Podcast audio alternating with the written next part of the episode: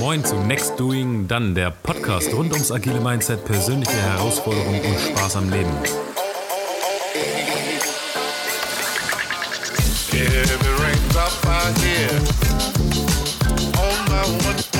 Okay, cool. Dann Herzlich willkommen zu Next Doing, dann der Podcast mit Bohnen. Nein, wir sind heute bei dem Gebäude von Rocket Beans ähm, bei Arno und Heike. Heiko. Arno und Heiko. Ähm, moin, vielen Dank, dass wir hier sein dürfen. Es ist tatsächlich eine Ehre. Also, äh, ich bin ein bisschen nervös. Vielen Dank. Sehr gerne und brauchst du nicht. ja, herzlich willkommen. Ähm, Rocket Beans ist ein 24-7 Internetsender, ähm, der angefangen hat, nur über Gaming zu gehen ich, wenn ich richtig liege, seid ihr auch schon ein bisschen anders? Korrigiert mich. Ja, wir sind auch ein bisschen anders. Also ja. 50% unseres Contents ist Gaming-related Content und 50% sind popkulturelle Inhalte, also Themen, auf die wir Bock haben, über die reden wir, über die machen wir Sendungen. Wobei der Show Part bei uns auch stark gamifiziert ist. Also wir haben halt dann immer so, so Shows wie Chat Duell oder sowas, so eine klassische Gaming-Show. Es ist immer alles sehr verspielt, Spielmechanismen, die ziehen sich schon durch das ganze Ding durch, auch wenn es nicht klassisch über Videospiele geht. Das ist korrekt. Und gehen wir mal ein bisschen an den Anfang zurück. Ähm, ich muss sagen, ich habe halt Giga geguckt. So. Ähm, Rocket Beans gibt es jetzt seit wann? Ähm, Rocket Beans wurde 2011 gegründet. Okay. Und von, von der Idee, ähm, oder können Sie ein bisschen erzählen, wie die Idee kam und wie lange es gedauert hat von der Idee bis, zum, bis zur Firmengründung? Mhm. Also ich habe 2003 meine erste Produktionsfirma gegründet, Riesenboy Entertainment. Und auch da haben wir schon eher popkulturelles Nischenfernsehen gemacht. Also Pimp My Fahrrad war eine der ersten Sendungen und Ausflug mit Kuttner, also eine Talksendung mit Sarah Kuttner. Und 2006 hat sich MTV dann bei uns gemeldet und hat gesagt, hier waren zwei Jungs, Simon und Budi, die haben ein, ein Gaming-Konzept gepitcht, ähm, lernt die doch mal kennen. Sie glauben, wir glauben, es könnte gut passen ähm, und dann haben wir gemeinsam uns kennengelernt, es hat sofort gefunkt. Dann haben wir ähm, Game One pilotiert. Der Pilot hieß, glaube ich, noch Players. Und ähm, ja, die Sendung lief acht Jahre lang. Und 2011 haben wir dann aus meiner Produktionsfirma Riesenmurai heraus die Rocket Beans Entertainment gegründet und damit dann Game One weiter produziert. Also die ersten Jahre von Game One war Riesenbohai noch der Produzent, was meine andere Firma ist. Und dann habe ich gemeinsam mit den Vieren Rocket Beans gegründet, einfach auch um den ähm, also das Budget hat es nicht erlaubt, dass die da mehr Kohle für bekommen haben, sondern ähm, das wurde eigentlich eher immer von Jahr zu Jahr weniger.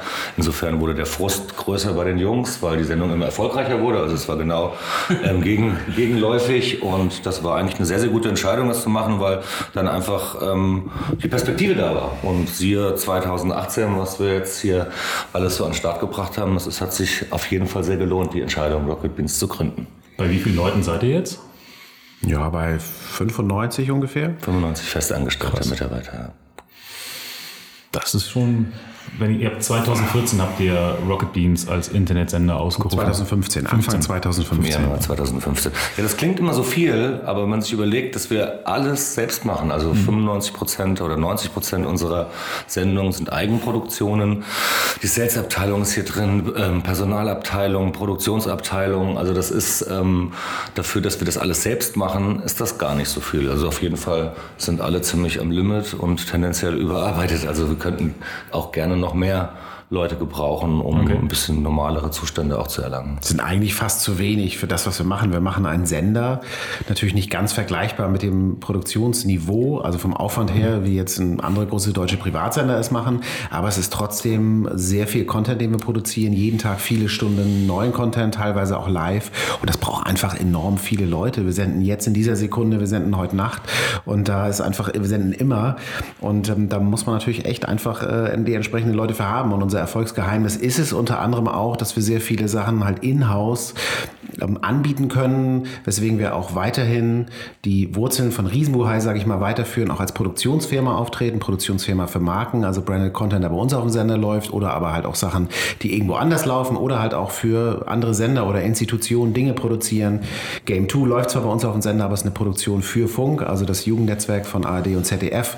Also ähm, ähm ja, ohne diese Power, Inhouse-Power wären diese ganzen ganze Produktion natürlich viel aufwendiger und teurer und wir haben die Manpower intern und können dementsprechend viele tolle Sachen machen. Also wenn man sich anguckt, dass ähm, das Game 2 Team sind ungefähr 15 Leute oder so und die machen 20 Minuten pro Woche. Und ähm, wir sind der Rest sind 75 Leute und die machen ähm, 23 Nee, die machen, die machen sechs Tage. Ähm, na, die machen halt sechs Tage, Woche 23 Stunden. Woche minus 20 Minuten pro Gramm. nee, also ihr wisst, was ich meine. Es ist, ähm, ähm, klar ist der Production Value nicht so wie bei Game 2. Den können wir auf Dauer so gar nicht halten und auch nicht wie bei anderen klassischen Unterhaltungsfernsehproduktionen. Aber wenn wir uns so Sendungen angucken wie Gamefights, ähm, oder Filmfights oder Chatduell oder Pen and Paper. Das sind richtige Produktionen mit mhm. mehreren Kameraleuten, mit Regie, mit Grafikeinblendungen und so weiter. Das ist ein enormer Aufwand, der dahinter steckt und ähm, das machen wir halt alles selbst und dadurch ist das, glaube ich, ähm, gerechtfertigt, dass wir so viele Leute sind. Ist das euer Credo, auch alles selbst zu machen oder ähm, habtet ihr schon mal so ein paar Situationen, wo ihr gesagt habt, boah, jetzt müssten wir eigentlich extern noch jemanden hinzuholen, der uns da die Sachen abnimmt? Ich würde sagen, es gibt da kein Credo und wir arbeiten okay. auch gerade bei den Auftragsproduktionen regelmäßig mit externen auch mhm. ähm, zusammen, weil wir Produktionen auch in anderen Städten realisieren. Da bleibt es gar nicht aus, mhm. dass wir auch mit äh, lokalen Firmen vor Ort arbeiten. Aber es ist natürlich schon so eine gewisse, wir wollen, dass eine gewisse Handschrift erkennbar ist, eine Rocket Beans Handschrift, eine gewisse Qualität und ähm, die können wir natürlich am besten halten, wenn wir selber sehr involviert sind. Mhm. Okay. Ich habe noch mal äh, zurück zu dem Punkt Game One und dann so die Verwandlung zu Rocket Beans. Gab es dann einen Punkt, wo es nicht sicher war, dass das läuft? Ähm, Game One oder? Rocket Beans.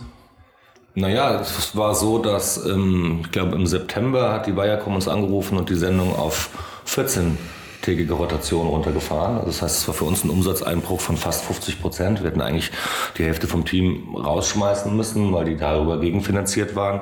Ähm, da haben wir uns entgegen, ähm, entgegen diesen Maßnahmen entschieden und haben ähm, einen Supportaufruf gemacht. Weil wir haben ja parallel schon den, den, den YouTube-Kanal Rocket Beans TV gehabt und den haben wir aus der Marge von, von den Game One-Einnahmen finanziert und ähm, haben einen Aufruf gestartet und gesagt, ihr habt es mitbekommen, die Sendung ist noch 14-tägig. Ähm, wir haben keine Ahnung, was nächstes Jahr ist. Supportet uns.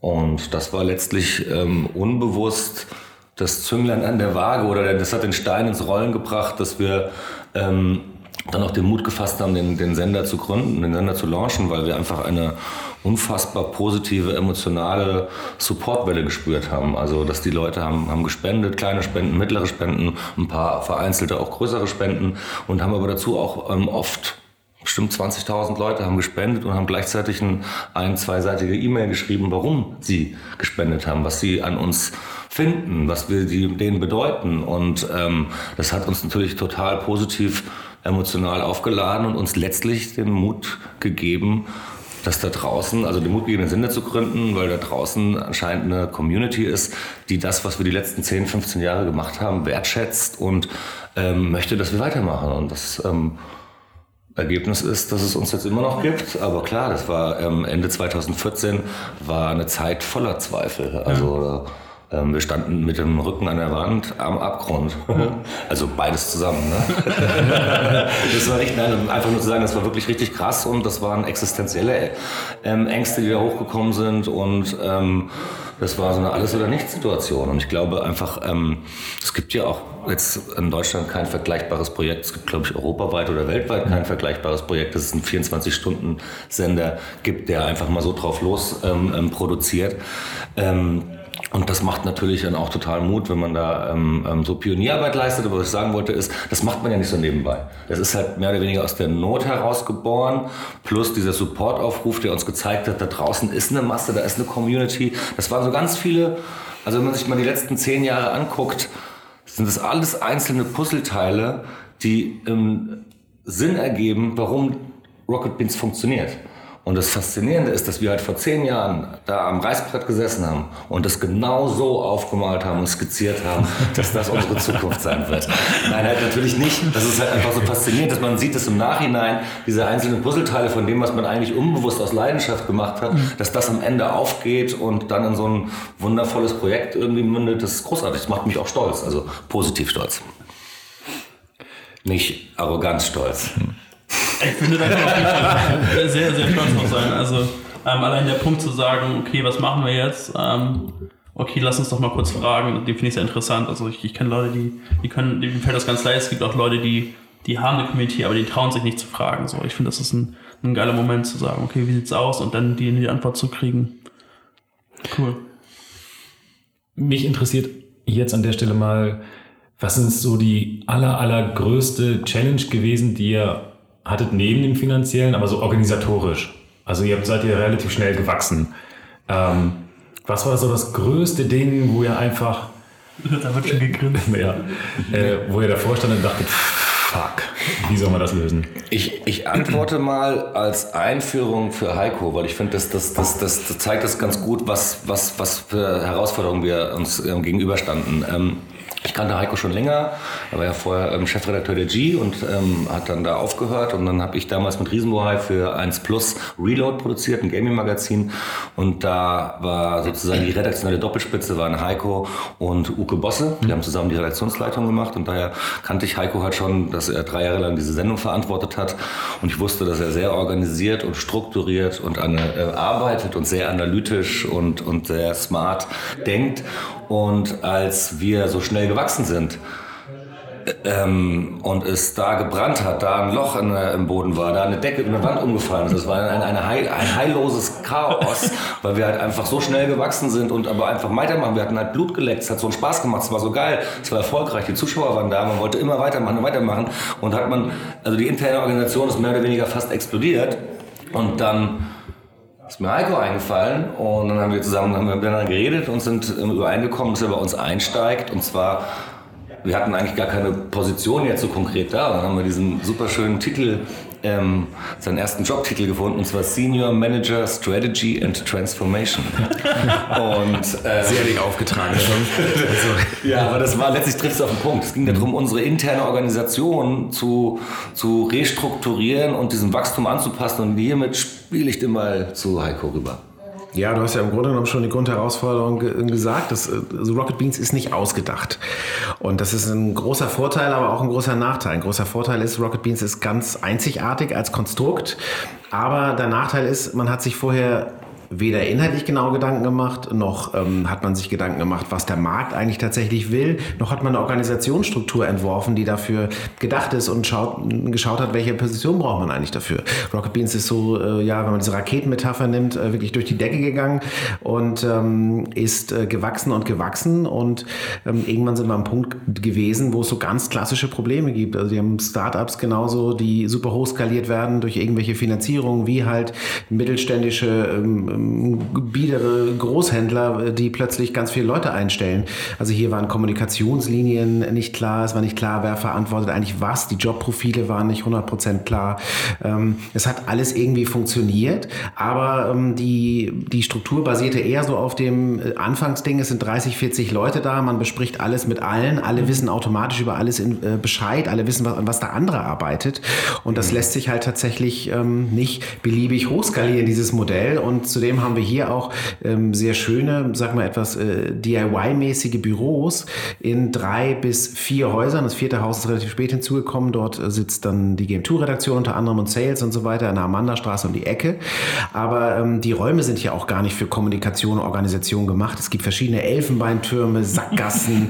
ähm, es ist immer total verwirrend, wer jetzt wo sitzt. Und gerade wenn man von Organisation und Kommunikation spricht, ist es auch immer super, wenn sich die Mitarbeiter in der einen Küche begegnen, man, man coole, äh, coole Austauschform hat. Und wir mussten da echt einmal uns alle einzelnen Teile anschauen, das gerade ziehen und aufmalen und definieren. Und zu, zu unserer Verteidigung ähm, muss ich sagen, also bis du gekommen bist, es war halt einfach auch ultra viel. Also das war, ähm, wir haben am 30. 31.12.2014 ist Game 2 ausgelaufen und am 15. Januar haben wir angefangen zu senden und zwar rund um die Uhr und haben echt am offenen Herzen operiert. Und zwar die ganze Zeit. Und ähm, es war extrem viel zu tun und überall. Und ähm, zu dem Zeitpunkt, als Heiko dazu zugestoßen ist, war so dieses System des Senders, das mit, mit Teasern und Programmablauf extrem professionalisiert und auch wirklich ähm, deutlich besser geworden. Und dann ist erst sozusagen dieses Bewusstsein gekommen, diese Erkenntnis Die interne Organisation muss auf jeden Fall auch jetzt professionalisiert werden. Der Sender läuft jetzt so einigermaßen, ähm, weil das ist einfach zu kurz gekommen. Und, und, und, und das, du kannst halt bei einem Sender, wenn du hier eine kleine Entscheidung, ähm, hier eine Entscheidung triffst, die das Programm betrifft, musst du es in diverse Kommunikationskanäle einspeisen, damit das Social Media mitbekommt, damit es der Cutter mitbekommt oder damit es der, der die, der die Programmsoftware ähm, betreut mitbekommt. Also das ist alles, hängt alles von ab und das ist halt äh, auch viel schief gegangen, aber ich finde inzwischen ist das, ähm, läuft das echt ganz rund. Okay. Du, du hast eben gesagt, die einzelnen Dinge äh, angucken und gerade ziehen. Wie sah das aus? Naja, wir müssen uns, glaube ich, auch ähm, ähm, erstmal äh, damit beschäftigen, wer wir überhaupt sein wollen. Ähm, weil da ist tatsächlich, das so diese Dinge, das ist nicht ausgedacht, das ist nicht am Reißbrett konstruiert. Da muss man sich einfach, und das war ein guter Zeitpunkt, so nach zwei Jahren, die Frage stellen, wer sind wir eigentlich? Was sind die Themen, die hier verortet werden müssen?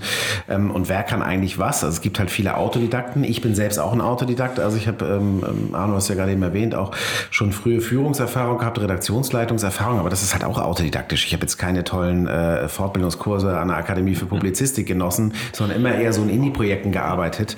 Und dementsprechend mussten wir uns erstmal überlegen, äh, wer wir tatsächlich sind und wo wir hinwollen und das dann ähm, dementsprechend anschauen. Also einfach Abteilungen klarer rausdefinieren, ein Organigramm wirklich mal so aufmalen, dass es tatsächlich Sinn macht in verschiedenen ähm, Hierarchieebenen und so weiter und so fort.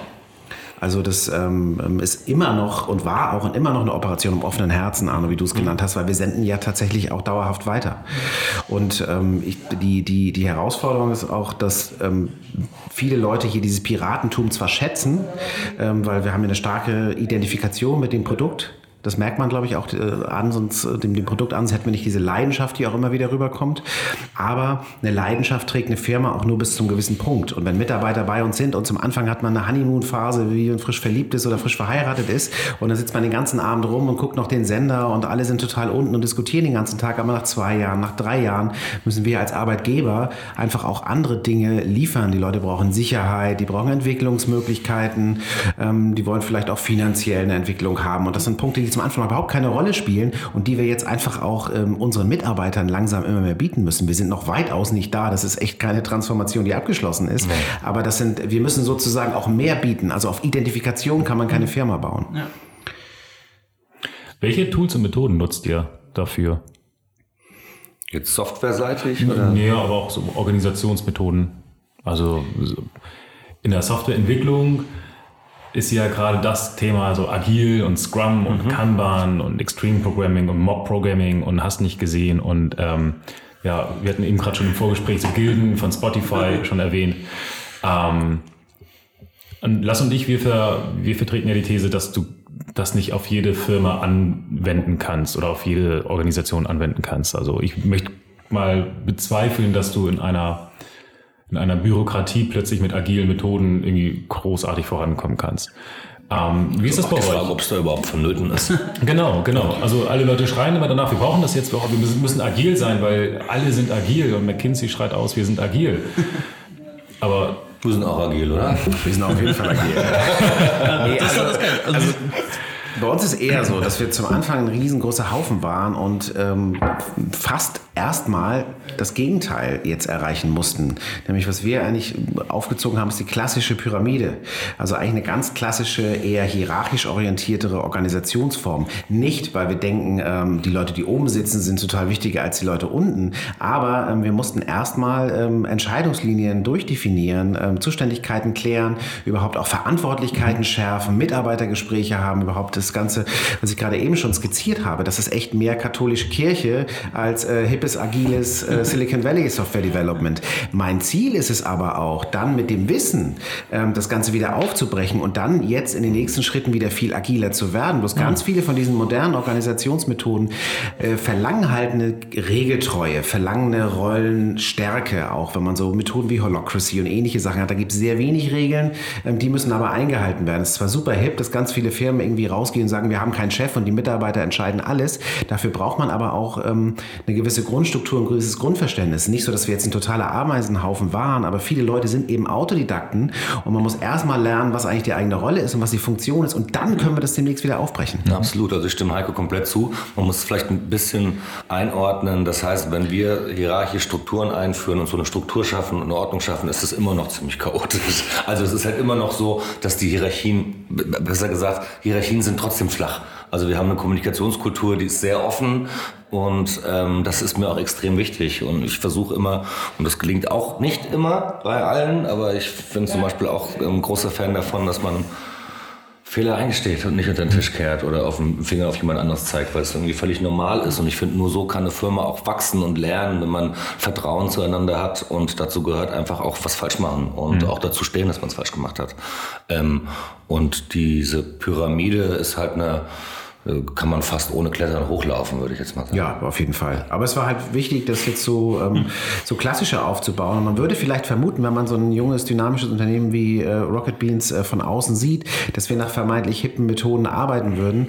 Aber das hätten wir, äh, vielleicht hätten wir es auch gemacht tatsächlich, wenn man sich von vornherein so konzipiert hätte. Aber es war erstmal wichtig, das Ganze ähm, gerade zu ziehen. Aber diese Agilität ist natürlich grundsätzlich ein, ein Kernbaustein ähm, unserer, unserer Arbeit, weil wir in, uns in einem Umfeld bewegen, was generell sich ständig verändert. Also wir sind ähm, von Plattformen abhängig, Twitch, YouTube, von deren Algorithmen, von deren Vermarktung.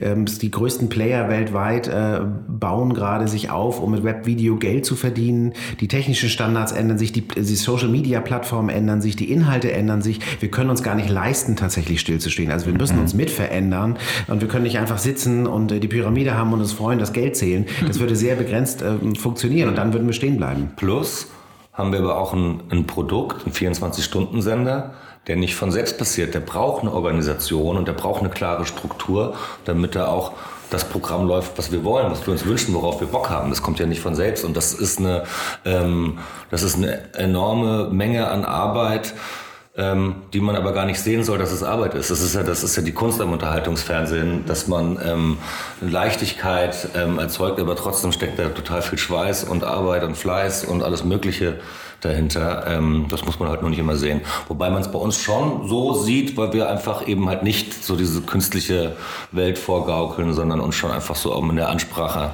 an die Zuschauer auf Augenhöhe sehen und mhm. ich glaube dadurch auch von anderen Sendern komplett unterscheiden. Aber das, was ich sagen wollte, ist einfach, das ist eine Menge Arbeit, die braucht Organisation, Struktur, sonst würde es nicht funktionieren. Ich finde es immer so interessant, wenn ihr äh, von eurem Sender als Produkt redet. Ähm, ich, identifiziere, ich identifiziere das eher als als ein Service, als eine, eine Dienstleistung, sich wohlzufühlen, wenn man mhm. euch guckt. Absolut richtig. Ja, absolut richtig, aber ich fand, ein Produkt hat jetzt zu dem, was ich gerade gesagt habe, ja. besser gepasst. Weil, ah, okay. Ähm, okay. Ähm, also ein Service, eine Dienstleistung, was man dafür eine Organisation, eine Struktur mhm. braucht, klingt nur nicht so geil. Ich sehe es genauso ja. wie du. Ich würde den, meinen Sender nie als Produkt bezeichnen. Das war jetzt nur in diesem Kontext okay. ähm, von Organisationsaufgaben, Herausforderungen. Also wir haben sehr viele verschiedene Abteilungen, die halt auch unterschiedliche Dinge machen. Deswegen würde auch ein einziges ähm, System ähm, von denen hast du ja ein paar genannt, auch gar nicht funktionieren, weil mhm. wir haben Leute, die den ganzen Tag nur Kulissen bauen oder Waffen aus Plastik und die nächsten äh, programmieren halt wirklich, die nächsten mhm. machen Grafik, die nächsten sind Redakteure, die nächsten ähm, sind Kameraleute. Das heißt, es, ähm, viele Leute haben unterschiedliche Tagesabläufe. Wir haben auch einen Schichtbetrieb hier, mhm. ähm, weil wir vormittags zwar anfangen zu senden, aber viele Sachen logischerweise auch abends laufen und man kann, glaube ich, nicht ein Raster auf alles auferlegen mhm. und alle absolut gleich behandeln. So. Wie sehen denn so ungefähr die Teams aus, wenn es ich finde es total interessant, dass es so durch die Disziplin weg verschiedene Rollen gibt. Ähm, sind die Teams dann auch so aufgestellt, dass sie verschiedene Rollen haben oder gibt es das Entwicklerteam und das Szenenteam? Naja, die müssen ja verschiedene Räume haben. Es wäre jetzt ja Quatsch, wenn irgendwie die, unsere Digitalabteilung, die aus vier Leuten ähm, besteht, wenn die in vier unterschiedliche. Der eine ist eine Redaktion, der andere in der Produktion, der andere in der Buchhaltung und der nächste in der Personalabteilung würde jetzt so von der Organisationsstruktur nicht so viel Sinn machen. Es wäre sehr agil, aber irgendwie nicht zielführend. Es wäre toll, wenn wir ein bisschen, da habe ich, ich habe die Räume ja vorhin erwähnt, wenn wir schon ein bisschen flexibler uns zusammensetzen könnten. Ja. Das ist ein ganz klassisches Phänomen. Zum Anfang machen alle alles und das ist ja auch ein Erfolgsgeheimnis, weil dann hat die Person, die an sich nur diese Plastikwaffen macht, vielleicht eine richtig geile inhaltliche Idee, der andere hört die sofort.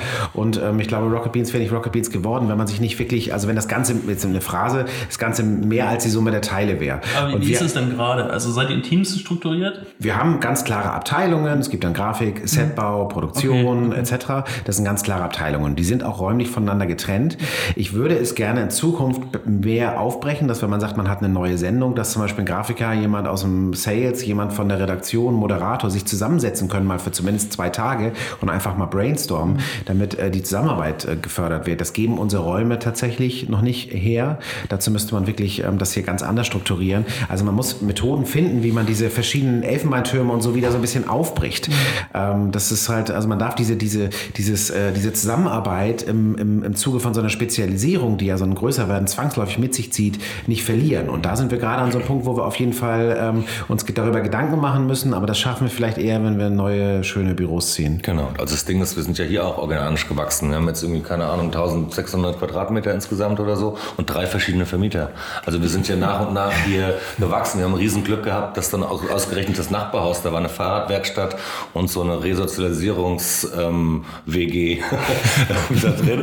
Und ähm, die sind halt ähm, umgezogen, die sind nach Altona, glaube ich, oder so. Und, und dann hat uns der Vermieter, dem wir die ganze Zeit schon gesagt haben, wir brauchen mehr Platz, wir brauchen mehr Platz, der hat uns gesteckt, dass wir uns ähm, ähm, an, an die wenden sollen. Und das war ein Riesenglück, dass wir jetzt hier drei Häuser nebeneinander haben. Das ist total schön, es hat totale Atmosphäre, es ist ein, direkt an, am Rand von der Schanze und ähm, das ist, finde ich, was ganz Besonderes und macht das auch diesen Flair hier auch aus. Aber es ist trotzdem, wie Heiko schon gesagt hat, ähm, von der Logistik her und von der Infrastruktur gibt es eigentlich auch da keinen vergleichbaren Sender.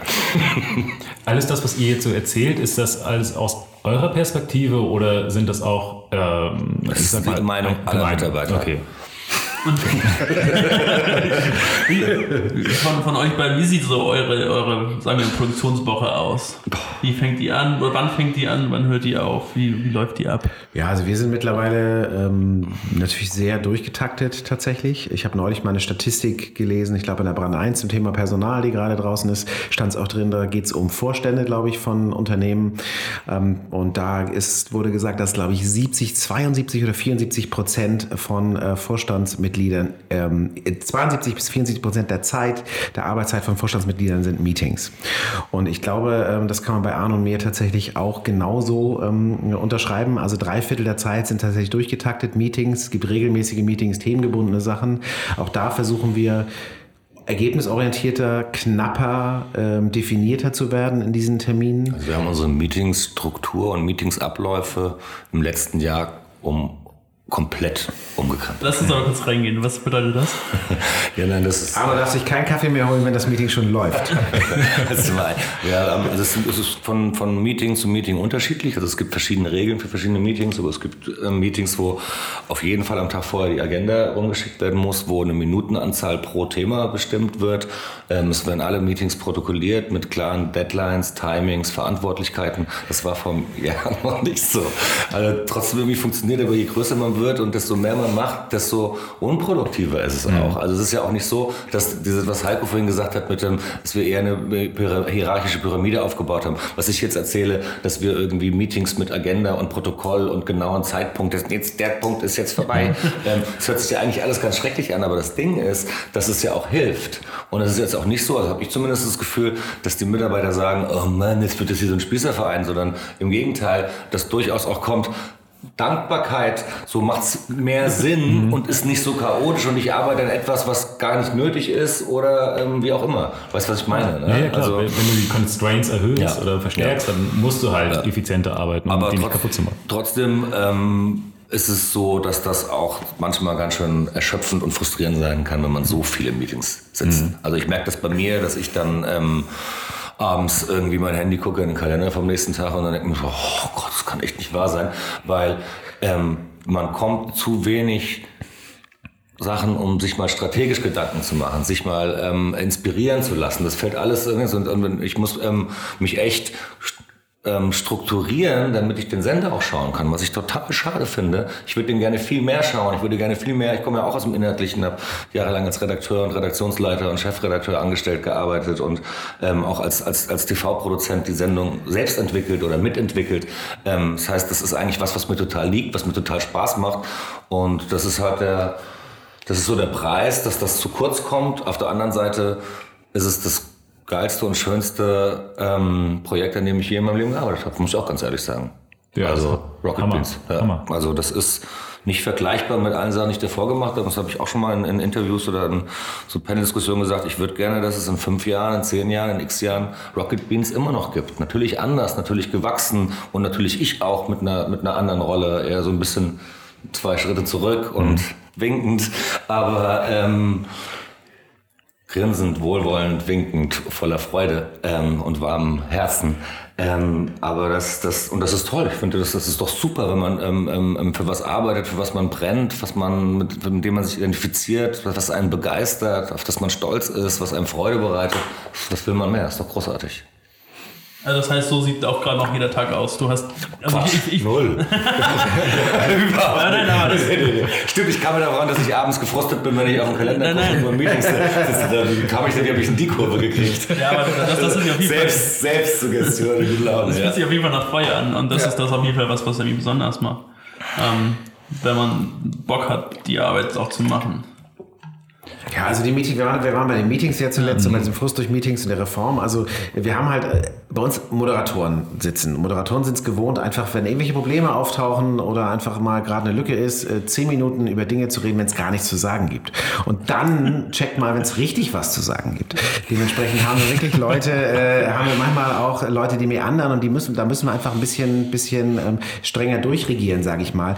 Aber trotzdem äh, dürfen wir das Ganze, und das ist sicherlich eine Herausforderung, die Rocket Beans hat, halt auch nicht überorganisieren. Das ist dieses dynamische, ähm, ähm, wenn, wenn also die Vorgaben und das Raster zu doll sind, dann ähm, bewegen wir uns selbst halt auch inhaltlich oder in unserem Agieren sehr nach dem Schema. Und das ist natürlich ein Spannungsverhältnis. Und irgendwann, also man kann sowas auch überorganisieren. Also öffentlich-rechtliche Sender haben ja ähm, ähm, ein- einfach das Image, dass sehr viele Leute in, in der Organisation arbeiten und ähm, die Inhalte vielleicht manchmal nicht so frei fließen, wie sich die Gebührenzahler es wünschen. Und der Sender ist gegründet worden, eben um Freiheiten zu haben.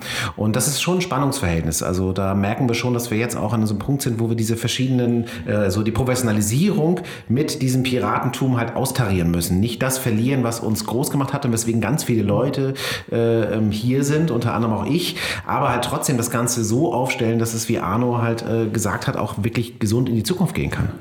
Also im Prinzip, um eine kleine Metapher zu nehmen, versucht ihr gerade eure Knochen zu stärken, indem ihr genug Milch und äh, ähm, wie heißt es auf Deutsch? Ähm, Cornflakes isst. das, das Baby ist da und jetzt muss es halt groß werden und ein bisschen stabiler. Ja, nein, es ist, es ist, die Gratwanderung ist halt auch die, 95 festangestellte Mitarbeiter ähm, ähm, sind halt auch auf der Payroll jeden Monat und die Kohle muss halt auch reinkommen. Wir haben keine Investoren, das ist so sogenannte Booth- Bootstrap. ähm, ähm, keine Investoren dabei, sondern das ist echt alles aus unserer eigenen Kraft gemacht und ähm, der Druck wird natürlich größer, wenn du knapp 100 Leute jeden Monat bezahlen musst und so diese langfristige Planbarkeit haben wir immer noch nicht drin. Es ist immer noch ein Kampf, es ist immer noch ein, ein, ein, Ritt auf der Rasierklinge ähm, und das ist die Gratwanderung, das jetzt so zu professionalisieren, dass wir eine wirtschaftlichere Nachhaltigkeit haben und auch mal ein bisschen mittelfristiger oder längfristiger planen können, aber ohne unsere Seele zu verkaufen. Und das ist, ähm, sieht jetzt hier die ganzen Branded Content Formate. Das ist jedes Format, müssen wir auch der Community erklären, warum es nötig ist, dass wir das machen und müssen uns in gewisser Weise rechtfertigen, was auch okay ist. Weil wir sind ein community-getriebener Sender und wir haben den Anspruch zu erfahren, ähm, warum wir das machen. Ähm, aber es ist trotzdem, ähm, wenn man das mal zusammensummiert, was die Planet Content Formate in der Woche an Sendeminuten sind, das ist ein Witz, das ist fast nichts. Und was das aber trotzdem für, für Diskussionsstoff sorgt, finde ich, steht manchmal nicht in so einer Relation, weil man kann doch gar nicht 24 Stunden am Tag, sieben Tage die Woche gucken. Wir haben eine durchschnittliche Verweildauer von zwei, also der durchschnittliche Zuschauer verbringt zwei, täglich zwei Stunden Zeit mit Rocket Beans Content, was ultra viel ist. Das ist mega ja, viel. Ist mega viel. Aber es ist, ähm, ähm, trotzdem sind es zwei Stunden am Tag. Ne? Und, und dann, dann lass halt einfach die halbe Stunde, die dir nicht gefällt und kannst immer noch 23 Stunden und 30 Minuten gucken. Interessant, dass es sich auch ein bisschen noch anhört, was meinst, als du reingekommen bist, dass man die Identität ein bisschen finden muss. Und also ich würde behaupten, eure, euer Produkt oder der, der, der Sender, der lebt auch ganz viel über die Identität der einzelnen Charaktere, die da drinnen sitzen und die man sieht. Ähm, und das will man halt behalten, so, ne? Aber trotzdem muss man halt, wie, wie du sagst, drumherum gucken, wie man, wie man das skalieren kann und wie man das nach oben kriegt. Die Leute lieben den Sender sehr stark und das bedeutet halt auch, dass man manchmal solche Diskussionen führt, die aus rationalen Argumenten, emotionalen, rationalen, da sieht man das Gegensatzpaar wieder, dass die halt einfach, wo man sagen würde, das sind eigentlich gar nicht so große Themen, aber wir nehmen die natürlich auch ernst, gerade wie Arno sagte, das ist also die Geschichte vom Sender, das ist quasi ein Crowdfunding, ohne wirklich ein Crowdfunding-Tool genutzt ja. zu haben und die Leute sind alles kleine, kleine Shareholder äh, dieser Firma und haben halt auch ein, ein, ein, ein Wort mitzureden und die Stimme wollen wir halt auch ernst nehmen, aber das ist natürlich ein, ein Spannungsverhältnis, ähm, weil die, alle Leute wollen ja auch, dass wir gesund in die Zukunft gehen und dafür brauchen wir halt äh, ein bisschen Geld und ähm, ja, insofern, der Sender kann sich halt nicht durch äh, Werbung allein tragen. Also Werbung im Netz ist halt ein Geschäft, da kann sich ein Influencer mit äh, seinem Cutter und irgendwie einem Redakteur noch finanzieren, aber 95 äh, Mitarbeiter ist einfach ein Modell, was eine ganz andere Größe hat und äh, ein paar Spiele müssen wir auch mitspielen. Ähm, ja. ja. Wenn so große ähm, private oder auch öffentliche Fernsehanstalten äh, zu euch kommen und sagen, hey, sag mal, ihr seid ja so ein total innovativer Internetsender, wir nicht. Was müssen wir denn tun, um das auch zu machen? Was antwortet ihr da in der Regel? Ähm, also erstmal ist es äh, ja so, dass diese Situation ist ja rein erfunden, also die, die gibt es so nicht. Okay. Ähm, aber es gibt durchaus, also wir haben es wirklich geschafft, in den letzten dreieinhalb Jahren auch einen richtig, richtig guten Ruf da draußen in der Medienlandschaft zu haben. Also es war, wenn ich vor drei Jahren einen Vortrag gehalten habe und am Anfang gefragt habe, wer von euch kennt Rocket Beans, haben sich vielleicht 10, 15 Prozent ähm, die Hand gehoben und inzwischen sind es 60, 70 Prozent, die da die, die Hand heben. Und das ist, liegt logischerweise auch am Deutschen Fernsehpreis, am Webvideopreis zweimal gewonnen und so weiter und so fort ähm, und viele Artikel und so weiter. Wir haben einen extrem guten Ruf da draußen, was geil ist und ja. was uns aber jetzt auch dazu motiviert hat, ähm, dass wir eine autarke Auftragsproduktionsunit aufbauen okay. gerade. Das heißt, dass wir wieder anfangen, auch Konzepte bei Sendern zu pitchen und die ähm, dann aber auch autark aufstellen. Das ist ganz wichtig, weil wir haben bei manchen Branded Content Geschichten Geschichten am Anfang ähm, so ein bisschen den Fehler gemacht, dass wir zu viel aus dem Team vom Sender dafür draufgesetzt haben. Dadurch hat dann, war das zwar nur 10 Minuten Content, aber die Qualität des Senders hat darunter gelitten. Das heißt, wir müssen das schauen, dass wir das autark aufstellen, weil die Türen stehen uns gerade auf und das ist eine, eine super Geschichte, um, um zusätzliche Einnahmequellen zu generieren. Nichtsdestotrotz muss der Sender auf lange Sicht eigenständig profitabel werden. Mhm. Also der kann nicht querfinanziert werden durch Auftragsproduktion. Das passiert jetzt zum Teil noch, ist auch okay so. Also dadurch machen wir keine Miesen. Ja. Aber es kann ja eigentlich nicht der Sinn sein, dass wir sozusagen ähm, unsere Brötchen verkaufen und dann nach Feierabend, aber zu billig und also kein Geld damit machen und nach Feierabend dann ähm, ähm, irgendeinen anderen Job machen. Das macht ja, ja keinen ja, Sinn. Also da arbeiten wir dran aber. Wir sind uns das bewusst und wir sind uns vor allem auch bewusst, was, was, was unsere Verantwortung den Zuschauern und, und, und Rocket Beans gegenüber den, unseren Mitarbeitern. Wenn wir anfangen würden, unsere Seele zu verkaufen und uns komplett durchkommerzialisieren, wären nicht nur die Zuschauer weg, sondern auch unsere Mitarbeiter. Die Leute arbeiten hier, weil sie sich, ja, sich mit dem Laden identifizieren und weil sie Bock drauf haben. Und ähm, genauso wie mit der Community diese Diskussion führen, was Brand- und Content-Geschichten anbelangt, führen wir sie mit unseren Mitarbeitern. Mhm. Ähm, ja. Ähm, jetzt nochmal, also die, Fra die, Frage oder der Ausgangspunkt war ja, was die öffentlich oder was andere Sender von uns lernen könnten. Ich mhm. glaube, ähm, und du hast es, glaube ich, auch schon so angedeutet, es ist vielleicht ähm, den, den, den, Zuschauer auch ernst zu nehmen, tatsächlich, weil ähm, heutzutage hat man einfach sehr medienversierte, sehr mündige Zuschauer und wir können zum Beispiel, wenn wir bei diesem Branded Content Beispiel wieder bleiben, du kannst den Leuten kein äh, Entertainment verkaufen, ohne diese Sachen halt auch klar zu kennzeichnen, zu kommunizieren. Die ja. Leute kennen, die sind mediensozialisiert, ähm, die, die kennen diese ganzen Sachen. Das betrifft vielleicht, also diesen Fall muss man diskutieren, dieses Vortäuschen unter so einem Mantel von Authentizität äh, bei Influencern, die 13-Jährige mhm. bespielen oder ja, so. Ja. Da muss man dieses Thema halt durchaus äh, ähm, anbringen. Aber bei uns ist so, bei den Zuschauern, die ähm, äh, zum guten Teil auch über 20 sind, beziehungsweise Durchschnitt sind es 25, wir haben auch viele ältere Leute, die mitgewachsen sind, seit Giga, seit Game 2, äh, dem, äh, Game 1, dem, den, den können wir nicht einfach irgendwas verkaufen. So, mhm. und wir nehmen die Zuschauer. Ja. Die sind schlau, die checken ja. das. Und ähm, was auch gut so ist.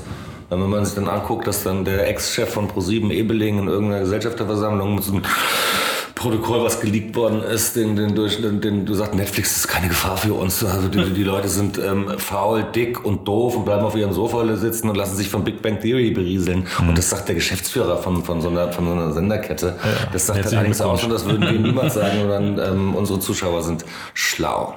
Und extrem gut aussehend. Guter Punkt.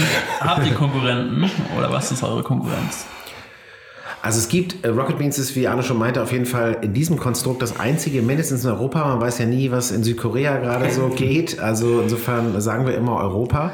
Aber ähm, wie ich vorhin schon angedeutet habe, es also alle möglichen Firmen äh, platzieren sich gerade im Bereich Webvideo und ähm, die Leute haben halt nur eine begrenzte Zeit, die sie mit Dingen verbringen können und insofern bewegen wir uns auch in der Medienlandschaft.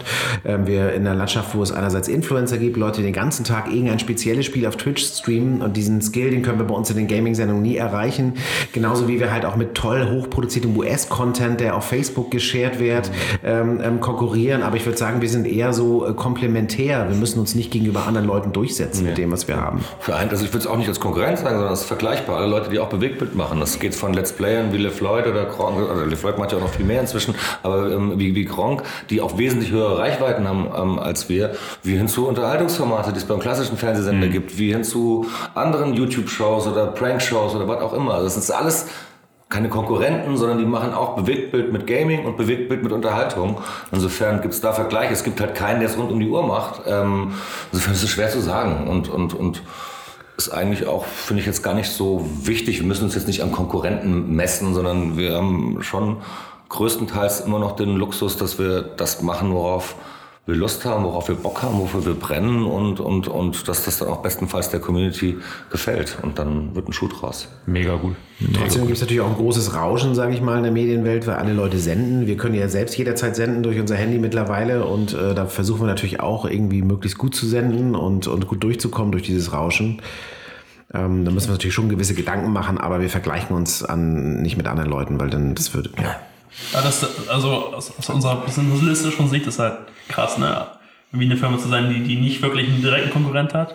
Ähm, Kenne ich, kenn ich wenige. Ja, aber es ist halt auch, es ist so Segen und Flucht zugleich ja. tatsächlich. Also es ist ja, einerseits ist die Identität halt, wie gesagt, total toll. Ähm, ähm, es gibt niemanden wie uns und andererseits, wenn das jetzt ein super Role Model wäre, hätten es vielleicht auch andere schon nachgemacht. Ja, also äh, das ist, äh, tatsächlich, also insofern, äh, es ist halt ein sehr spezielles Konstrukt und das ist halt manchmal Segen und Flucht zugleich. Insofern, ähm, ja. Ja, es ist ja auch das, ähm, ähm wir haben ja die Community aufgebaut über 10 bis 15 Jahre und dann mhm. den Sender gegründet. Also es ist eigentlich genau umgekehrt wie die ganzen anderen Projekte, wie Joyce, die zum Beispiel dieser Jugendsender, Social-Jugendsender, der Insolvenz gegangen ist, der hat halt im zweistelligen Millionenbereich Kohle gesammelt und dann wollten sie die Community aufbauen und das ist halt schwer. Ja. Das mhm. ist, ähm, also es ist denen sogar auch zum Teil gut gelungen, ähm, ähm, aber es ist halt, glaube ich, wesentlich anstrengender, es andersrum zu machen und ähm, mhm. ja. Also unterm Strich höre ich daraus, schnell im, im Micromanagement, also nicht im Micromanagement, aber auf der Mikroebene schnell zu sein und auf der Makroebene extrem geduldig zu sein und das auch vielleicht ähm, zu feiern, dass man geduldig ist, bis man da tatsächlich wächst und irgendwann an dem Punkt ist, an dem man sein möchte.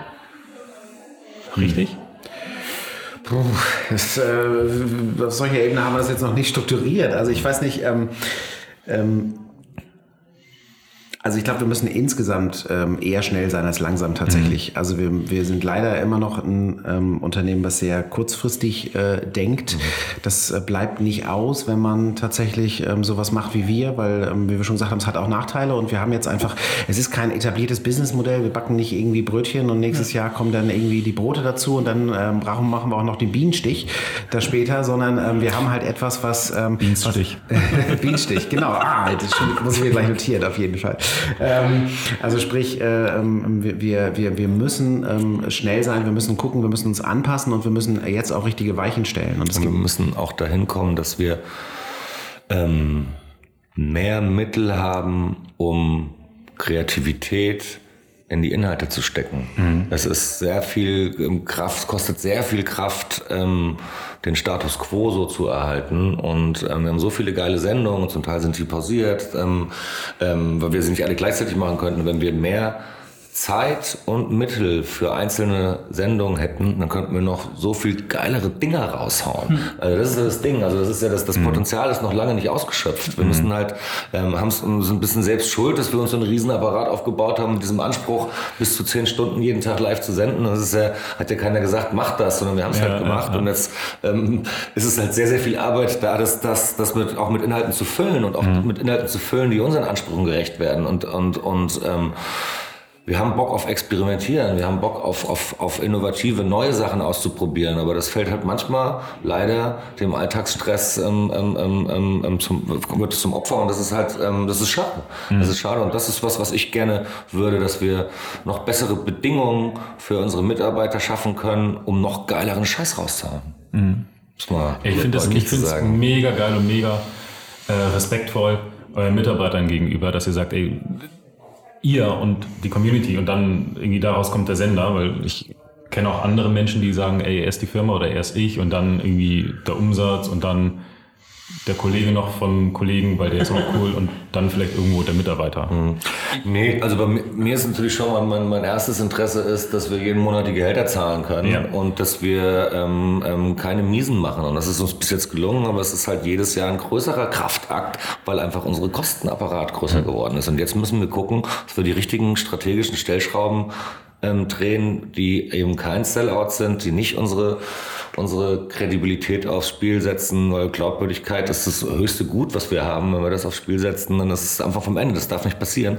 Trotzdem müssen wir halt jetzt coole Partner finden, die zu uns passen, wo ein Brandfit herrscht, wo wir uns nicht verbiegen müssen. Und auch das ist nicht einfach. Also das ist nicht so. Wir brauchen die, um diesen Laden zu finanzieren. Und da würde ich gerne eigentlich noch eine Schippe draufhauen, nicht nur um den Laden zu finanzieren, weil das ist das, was Heiko gerade meinte mit dem kurzfristigen Denken. Das ist immer nur so, äh, äh, und nächster Monat, nächster Monat, nächster Monat. Ich würde gerne ähm, Halbjahresplanung, Jahresplanung machen, ähm, ähm, Kreativworkshops, wo wir an neuen Ideen basteln, an die Mittel und die Budgets haben, um es richtig geil vorzubereiten und dann keinen Piloten machen, sondern das weitermachen, was wir machen. Zack, raus damit, live ausprobieren, gucken, wie es ankommt. Geil, nochmal machen oder scheiße, ist schiefgegangen. Also das ist, das ist ja was, was total Spaß macht, dass wir da auch so dass wir die Freiheiten haben, auszuprobieren. Es bleibt halt manchmal nur dem Alltagsstress zum Opfer, dass wir es ähm, nicht genug Kapazitäten haben, das dann zu machen. Ich wollte gerade fragen, wo es in der Zukunft hingeht, wie ihr die Zukunft seht, was, was bei euch geht. Das hast du jetzt schon ein bisschen vorausgenommen. Ähm, jetzt sagen wir mal ein halbes Jahr weiter. Habt ihr irgendwie dicke Pläne oder habt große Veränderungen vor euch? Also wir bauen gerade unsere digitalen Aktivitäten enorm aus. Digital ist natürlich erstmal unser gesamtes Produkt, weil wir Webvideo machen. Aber ähm, wir haben gerade eine neue Webseite gelauncht, ähm, die tatsächlich viel bessere Interaktion mit unserem Programm ermöglicht, was bitter nötig war, weil wir sind ein sehr komplexes Konstrukt. Es gibt super viele Sendungen und ähm, äh, wenn wir von Plattformen wie YouTube oder Twitch abhängig sind, konnten wir unsere Zuschauer halt auch nicht immer so bedienen, die nicht immer so durch diesen Dschungel Rocket Beans führen, wie wir es eigentlich wollten. Und ähm, mit dieser Plattform haben wir tatsächlich noch einiges vor. Also da soll es auf jeden Fall viel interaktiver, viel spielerischer werden und dem Sender entsprechen. Wir wollten aber halt erstmal ein ähm, Produkt lancieren, was so die, die Kernfeatures sozusagen drin hat. Eine Mediathek, man kann Sachen abonnieren, Moderatoren abonnieren, es gibt eine bessere Interaktion mit unseren Zuschauern. Aber da wird auf jeden Fall die nächsten Jahre noch ein bisschen was kommen. richtig geile Sachen. Ja, also das ist schon wichtig, dass wir auch parallel zu dem, also es geht in die Breite natürlich. Wir wollen bei vielen, ähm, also einfach die Reichweite vermehren, indem es uns bei verschiedenen anderen Plattformen zu sehen gibt. Ähm, Nächste Woche sind wir bei Satu eingespeist.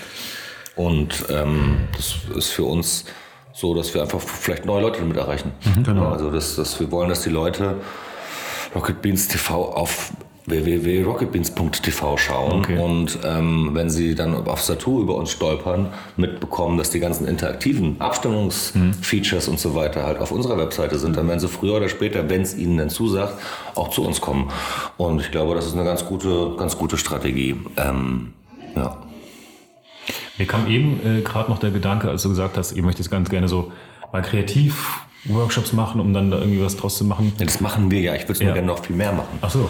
Also wir machen, Okay. wir haben ganz, Ja. Mhm. wir haben ganz viele Redaktionssitzungen, Kreativworkshops, alles Mögliche. Ich würde nur gerne mehr Raum, Kraft, Zeit und Budget haben, um diese für geile Inhalte ähm, ähm, zu verwenden, zu entwickeln, zu konzipieren und umzusetzen. Ähm, das machen wir ja trotzdem. Wir haben gerade neulich das Schachexperiment, wo Eddie gegen den Chat ähm, ähm, live Schach gespielt hat, gegen 12.000 Leute und ein Schachgroßmeister Jan Gustafsson das kommentiert hat. Ich weiß nicht, ob das irgendjemand anders ausprobiert. Wir probieren es halt einfach aus. Wie Schach den ganzen Abend. Das war super, super klasse, super gut. Und das, also, das, das passiert ja schon eine ganze Menge. Was, und das wir machen auch noch, ich, ich sage nur, da ist noch mehr Potenzial.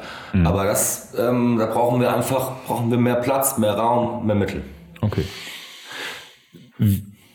Ich habe so das Gefühl, wir sind so langsam gen Ende und ähm, wir fragen am Ende immer so ganz gerne, so wie, was, was braucht ihr jetzt? Wie, wie kann man euch unterstützen, wenn da jemand draußen ist, der sagt, ey, A, habe ich von Rocket Beans noch nie gehört oder B, Rocket Beans hängt bei mir überall an der Wand.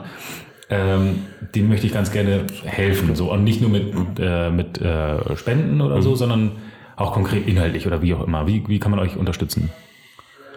Ähm, auf ganz verschiedene Art und Weise. Erstmal suchen wir immer Talente, mit denen wir zusammenarbeiten können.